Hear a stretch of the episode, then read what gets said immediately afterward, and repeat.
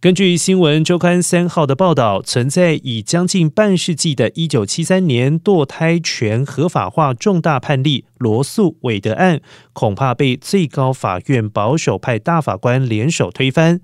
而接下来首当其冲的头号目标将是。成立时间相对较短的同婚合法化判例。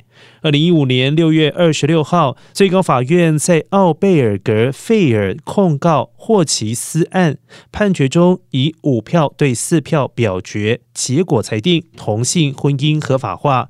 最高法院的裁定让同性婚姻权利受到宪法的保障，州政府禁止同婚将构成违宪。当年全美有十四个州州法禁止同婚，但。这些州法在最高法院判决出炉之后已经失效。